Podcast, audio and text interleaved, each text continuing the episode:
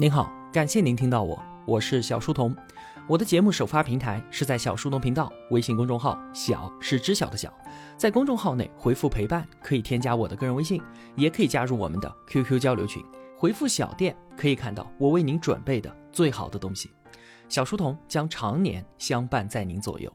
我们正在解读薛兆丰经济学讲义，我也把作者的付费音频课程《薛兆丰的经济学课》推荐给所有的同学。在上期节目当中啊，我们说到了价格体系的三大作用，它分别是传递稀缺信息、指导人们的生产和寻找替代方案，以及做出奖励和惩罚。很多人都没有办法接受价格体系让那些做得对的人变得有钱，他们总是在问：那穷人怎么办呢？他们总是在说不患寡而患不均。但是有钱人如果不能够享有更多的资源，那为什么人们都要争当有钱人呢？正是因为价格体系的惩罚和奖励可以让那些做得对的人得到奖赏，这进而带来了社会整体财富的增长，所以我们才说分饼的规则决定了饼它最终可以做多大。尽管很多人都不愿意承认，但是从效率的角度来考虑，这就是最合理的安排。那今天呢，我们就接着上期节目来讨论，继续聊一聊价格体系的相关问题。我们已经知道啊，稀缺是我们随时随地都在面对的最基本的事实，整个经济学大厦都是建立在这个客观事实之上的。既然稀缺，既然东西不够，那我们要怎么来分配资源呢？只有一片面包，大家都想要，到底应该给谁？我们人类社会啊，尝试过各种各样的分配办法，最常用的一个办法呢，就是暴力。谁的胳膊粗，谁的拳头大，那么这片面包就给谁。除此之外，还可以比拼智力，谁的智力高，面包就给谁。这比暴力就要文明了许多。再有呢，还可以论资排辈，按年龄大小来。长时间以来啊，我们中国都是血缘社会，我们讲爱有差等，礼有尊卑，长幼有序，就是一种公认的界定产权的规则。我们还可以按照社会地位来分配。比方说，在计划经济年代啊，火车的卧铺那都是要有一定级别的官员才能够享受的。另外，还可以随机分配，比方说摇号完全随机，或者是排队先到先得。也有一种很多人都能够接受的按需分配，像是当年福利分房，很多单位都会看谁更需要。比方说那些夫妻分居两年的，就不如分居十年的更加需要。当然了，除了这些之外，我们还可以按照出价高低。价高者得的方式来进行分配。以上这些林林种种的分配方式，哪一种更好呢？身强力壮的人当然会觉得暴力挺好，学霸呢当然觉得考试是最公平的，而有钱人自然也觉得出价高低最公平。只要有稀缺，就要分配，就要竞争，就不可能让所有人都满意，这是铁定的事实，我们没有办法回避的。但是需要明白一点，就是不管用哪一种竞争规则。人们都会朝着这个方向去努力，而在这个过程当中呢，会消耗掉人们的时间和精力。凡是竞争，必有成本。如果暴力是竞争标准，那么练武本身就是一种成本；如果教育水平是竞争标准，考试学习就是成本；如果根据社会地位的高低来分配，那就增加了攀龙附凤的成本；如果先到先得，那就浪费掉了时间成本；如果按需分配呢，就让人们装穷比惨。就算是随机分配，也会让参与摇号的人越来越多，资源很大概率会落到那些根本就不需要的人手上。再强调一次，凡是竞争必有成本，而以上所说的种种竞争方法所带来的成本，其他人是很难从中受益的。练武，别人不能够从我们身上多出来的肌肉上得到好处。排队，别人也不能够从我们浪费的时间当中获得好处。攀附权贵呢，造成的也肯定是无谓的资源耗散。在所有的竞争方式里面啊，只有一种按出价高低来竞争，它是不一样的。为什么？因为为了赚钱，每个人都需要提供别人需要的商品或者服务，每个人也都从竞争当中获利。从公平的角度来说啊，出价高低并不比其他的任何分配方式更加的公平。但是从效率和社会财富积累的角度来看，从竞争带来的无谓损耗的角度来看，它就是最好的竞争手段。看看我们的改革开放所取得的巨大成果。今天绝大多数的商品和服务，基本上都是以只认钱不认人的方式，以出价高低的方式来进行分配的。社会竞争规则的转变，才造就了整个社会财富的巨大变化。那接下来，我们就来看一看价格管制的问题。我们经常都听说啊，某个商品短缺，或者是某个商品过剩了。这是怎么回事呢？刚才我们才说，稀缺是我们面临的客观事实，好东西那永远都是不够的。但是短缺的出现，却是因为价格受到了抑制，人们只花钱已经买不到了，还需要用其他的方式来展开竞争。比方说啊，出租车短缺了，花钱打不到了，我还需要额外付出很多的时间。再比方说，春运期间的火车票，花钱买不到了，我需要去找黄牛党才行。计划经济时代，有钱买不到东西，我还需要用粮票、用布票才可以。当时啊，短缺经济，什么都不够，人们都需要采用价格以外的竞争方式。比方说苏联老大哥，人们非常习惯于排队，只要看见队伍就赶紧上去排，时间是不值钱的，排队买到的那些商品才值钱。为什么靠排队来分配商品的国家会那么穷呢？刚才说的排队花费的时间和精力白白的浪费掉了，不能为其他人带来任何的好处，不能够增加整个社会的总财富。几年前啊，北京打车很困难，但是当时北京已经有六万辆出租车了，打不到车的原因其实是限制价格，导致顾客需要展开价格以外的竞争。而与此同时呢，北京的总统套房数量不超过六十套，可是从来没有听说过总统套房短缺的新闻。人们难道不知道总统套房好吗？当然不是，而是因为它是自由定价的，根据价格进行分配，供需平衡就不会出现短缺。所以，我们从来没有听说过 LV 的包包短缺，香奈儿的香水短缺，或者是保时捷的汽车短缺。短缺不是供给不足，而是价格被抑制。同样的，商品过剩不是因为供给太多，而是因为价格被人为的抬高了，以至于卖家需要搭配其他的竞争手段和服务，才能够把他的商品给卖出去。比方说，政府为了扶持农业，就拔高了农产品的价格，这就直接导致了农产品过剩，价格太高了，不能顺利卖出去，那农民只能展开竞争，谁能拿到政府的收购政策，谁就能够赚到钱。稀缺它是永恒的，而短缺和过剩则是人为干预的结果。价格过低，人们只有展开价格以外的竞争，争夺商品，这个时候就短缺；价格过高呢，卖家就需要采用价格以外的方式，才能把他的东西卖出去，这个时候就过剩。价格管制它必然带来价值的耗散。比方说啊，一间公寓的租金市场价格是一百块钱，政府价格管制了，你现在只能租六十块，原本应该实现的四十块钱价值白白的耗散掉了。而且更重要的是啊，凡是政策必有对策。我们可以想象一下，价格管制之下的房东他会做出一些什么事情呢？首先，他会放纵一下自己的偏好，比方说挑租客。反正现在因为价格低，要租我房子的人都从这里排到法国了。那好，我要好好的挑一挑，有小孩的不租，养狗的不租，甚至男的我都不租。房东还可能使用捆绑销售的方法来绕开政策。六十块钱的房子现在我租给你了，但是我要搭配一把四十块钱的门钥匙。有的人呢，他是企业主，把自己的房子租给了员工，房子租金不能够违反管制政策，那另外的四十块钱就从员工的工资里扣吧。既然你们都享受了低租金的宿舍，那工资少一点好像也还是说得过去的，对吧？所以啊，我们可以看到，价格管制越是严重，那资源价值的耗散也就越大，人们设法绕开政府管制的积极性也就越大，政府的政策也就越难执行，人们采用的对策越是迂回，其中白白浪费掉的竞争成本也就越大。经济学的原理啊，其实并不复杂，它难就难在需要我们一刻不忘的去使用它。难就难在要把自己的利益和情绪从中抽离出来，客观的去评价周围的事物。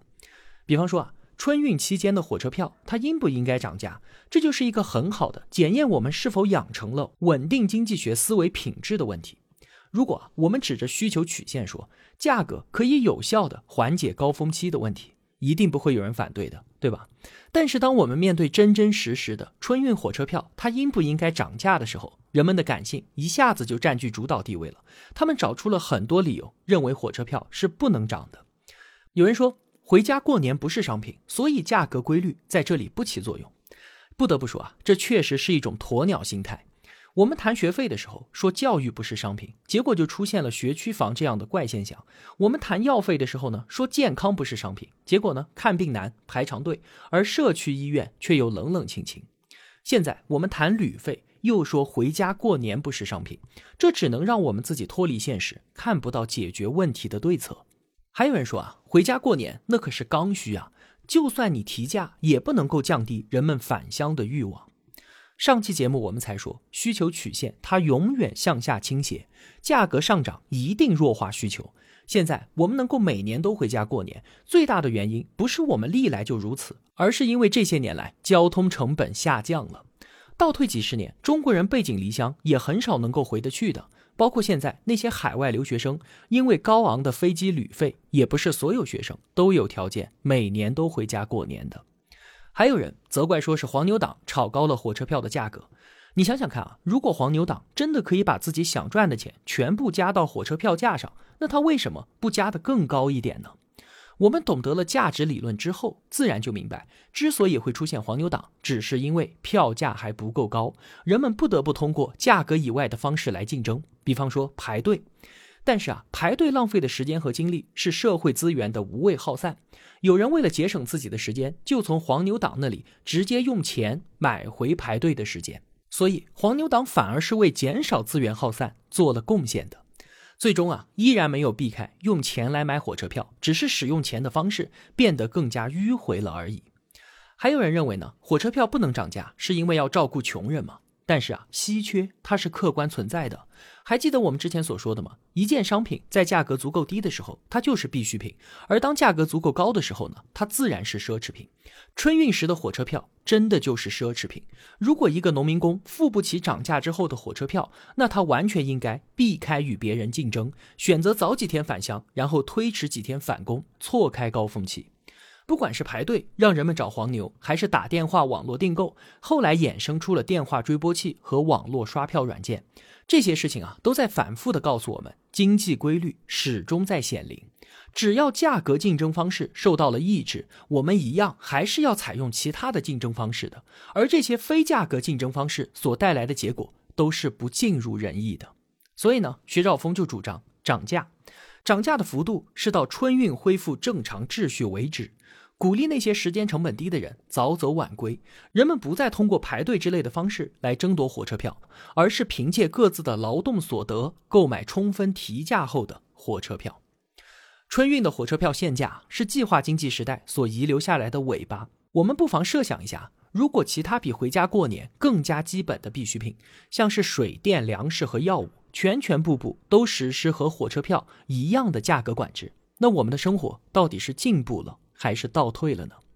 今天啊，随着高铁和动车的普及，他们的票价从一开始就定得足够高，春运的问题可能也会逐渐的消失的。关于价格管制啊，二战之后的德国有一个非常著名的例子，能给我们带来不少的启示。话说啊，二战结束之后，盟军接管德国实施价格管制，因为当时物资非常的紧缺，大家都认为如果放开的话，价格就会飞涨，人们肯定受不了。那个时候的情况就是物资匮乏、恶性通胀，再加上价格管制，人们手里的货币贬值严重，纷纷回到了物物交换的交易方式，拿自己仅剩一点的财物走几十里地去换一点点粮食的情况是比比皆是。这个时候啊，德国的财政部长艾哈德上台了，他是哈耶克理论的信徒，相信价格的作用，于是他着手改革。一边呢抓紧货币，他用新的德国马克取代之前的货币，而且不再乱发，让货币重新坚挺。另一边呢，他放开价格管制，直接跑到电台里面去宣布，全国范围内彻底解除物价管制。一夜之间，十多年都没有出现的商品重新回到了橱窗里面，人们停止囤积，开始交易，同时也开始了生产和供货。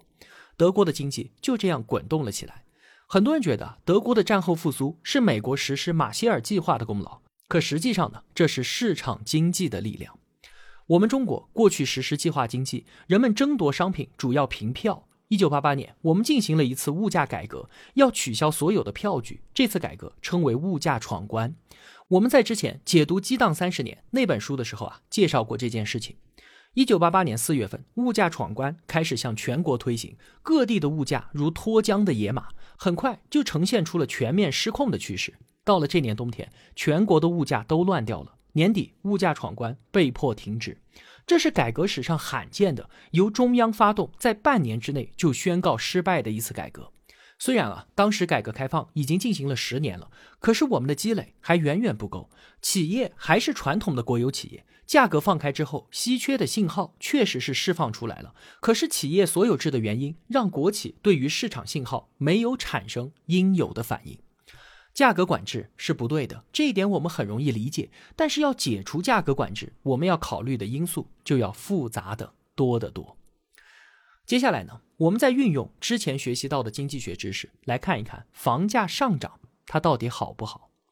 有人认为啊，房价是应该要被抑制的，而且政府也为此做出了很多努力，出台了不少的限购政策。也有人认为呢，房价千万不能跌，因为很多人都把自己的全部身家拿出来贷款买房，如果房价跌了，影响巨大。对于房价的问题啊，我们还是应该一分为二的来看待。导致房价上涨的因素分别都是些什么？然后进一步让那些改善我们生活的因素继续发挥作用，同时呢，克服那些负面的因素，让房价可以反映人们对于房屋的真实需求。房价一直上涨啊，最最重要的一个原因其实是城市化，是人口的聚集，越来越多的人涌向了大城市，自然抬高了房价。相比于其他地方啊，大城市它拥有更好的医疗和教育条件，人们在这里所付的房价不仅仅是购买了一套房子，还为这里的一切便利也付了费，所以呢，它当然是昂贵的。大城市确实有很多的城市病，像是拥堵啊、空气质量差，但是人们依然愿意留在这里，就是因为啊，这里能够提供更多更好的发展机会。我们不得不承认，很多年轻人去到大城市打拼，多年之后回到自己的家乡，童年时的伙伴生活并没有太大的变化，而他们自己因为在不同的平台上发展，拥有了完全不同的机遇，彼此的人生轨迹也就完全不一样了。在大城市里面，一个钢琴老师的收入不一定比一个修车师傅的工资要高。谁赚的多，赚的少，并不是职业的贵贱之分，而是相互依赖的程度。不是非要有天大本事的人才能在大城市生存的，而是我自己的本事能不能够与其他人相匹配，我们能不能够相互服务。大城市的人口聚集，这是一个大趋势。像是美国，它整个国家的 GDP 绝大部分都是来自于那十几个知名的大城市，像是纽约、洛杉矶、西雅图、华盛顿等等。即便是除了这些大城市以外的地方都不生产，整个国家的 GDP 也不会有太大的变化。这就是美国多年城市化、人口聚集的结果。从这个角度来看，我们中国的城市化还没有完成，大城市对于房屋的需求还在增长，这也是房价上涨的正面因素。那使房价上涨的负面因素是什么呢？比方说交易还不够灵活，小产权房还没有进入到正常的交流通道，规划部门对于房屋的容积率有各种限制，等等等等。那我们分清楚了房价上涨的正面和负面因素，才能够对症下药。为了抑制房价，很多人的想法其实很简单，那就是限购嘛。但是凡有政策，必有对策。限制一个家庭只能购买一套房，那会怎么样呢？人们就可能会假离婚。如果每个人只能买一套房呢？那人们可能买一套面积很大的房子，然后把它隔成两套。如果说限制购买面积不能超过一百平，那有的人就会把房子的空间建得高一些，之后隔成两层。还有人觉得现在房屋的空置率非常的高，所以呢，我们就应该收税，谁的房子空置了就惩罚谁，看谁还敢囤积房子。但是啊，我们怎么把这个政策给执行下去呢？如果说我有两套五十平米的房子，自己住一套，另外一套空置，但是如果我只有一套一百平的房子，我一个人住，算不算空置了一半呢？我家有两个洗手间，有一个经常用，那另一个算是空置吗？能够对此收税吗？如果政府啊真的要对我空着的那一套五十平的房子收税，那怎么证明我的房子空着呢？是不是只能看水电表？那我完全可以雇个人定期去放水用电，这无非就是在社会上平添了一种服务，专门帮别人像遛狗一样的遛房子。除此之外，不会有任何的实际效果。还有人说啊，我们应该打击那些炒房的，房价就是被那些人给抬高的。所以呢，我们应该把使用需求和投资需求给分开。把好的地段拿出来给有实际需求的人住，把偏远一些的房子拿出来供喜欢炒房的人去投资，这样真的可以做到吗？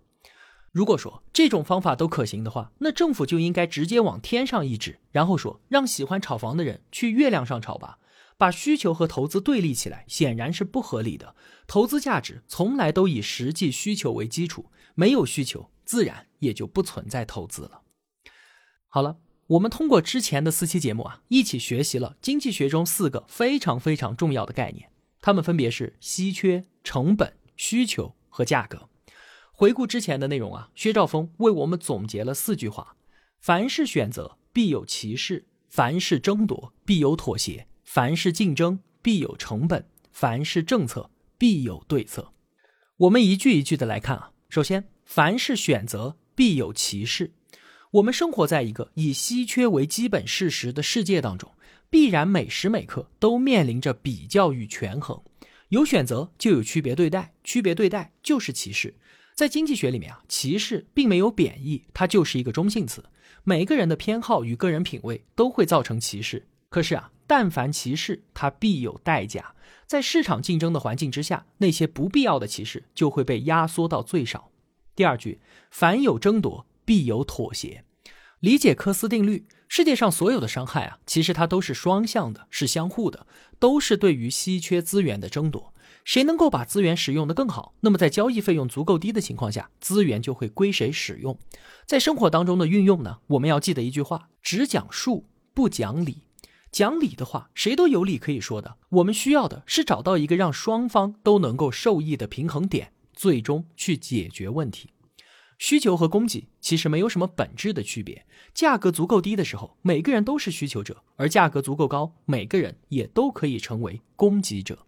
这也是凡有争夺，必有妥协的一个体现。第三句话，凡是竞争，必有成本。我们刚才所说的所有竞争方式。排队找关系、论资排辈、比需求、随机摇号等等，以及使用货币这些方式都是竞争。所有竞争都将带来成本，而从效率和社会财富积累的角度考虑，只有货币竞争所付出的成本是能够让所有人都受益的。当初我们介绍过一起马粪案。我们知道，要确定和维护一堆马粪归谁，也是需要成本的。一个社会如果维权的成本过高，那么占有资源本身所带来的经济价值就会被抵消。所以，我们必须要有明确的规则，而这些规则要能够使维权和确权的成本降到最低。所以，我们不难看到，公平的背后从来都是效率的考量。最后一句，凡有政策，必有对策。人是有主观能动性的。我们总以为好人做好事儿，坏人做坏事儿，但是这个想法实在是太天真，也太简单了。经济学家关心的是，好人所做的事情为什么会带来坏的结果，而那些自私自利的人也可以做出对于社会有利的事情。经济学所关心的就是这些事与愿违的事情。我们在讨论价格管制的时候，一次又一次的在强化“凡有政策，必有对策”这个概念。政府执行价格管制的力度越强，人们采取应对的方式越迂回，那么社会所蒙受的无谓损失反而越大。好了，今天的节目啊就是这样了。如果我有帮助到您，也希望您愿意帮助我。一个人能够走多远，关键在于与谁同行。我用跨越山海的一路相伴，希望得到您用金钱的称赞。小店里上了新的商品，愿我们生活中所有的美好都不被辜负，期待您的光临。我是小书童，我在小书童频道与您不见不散。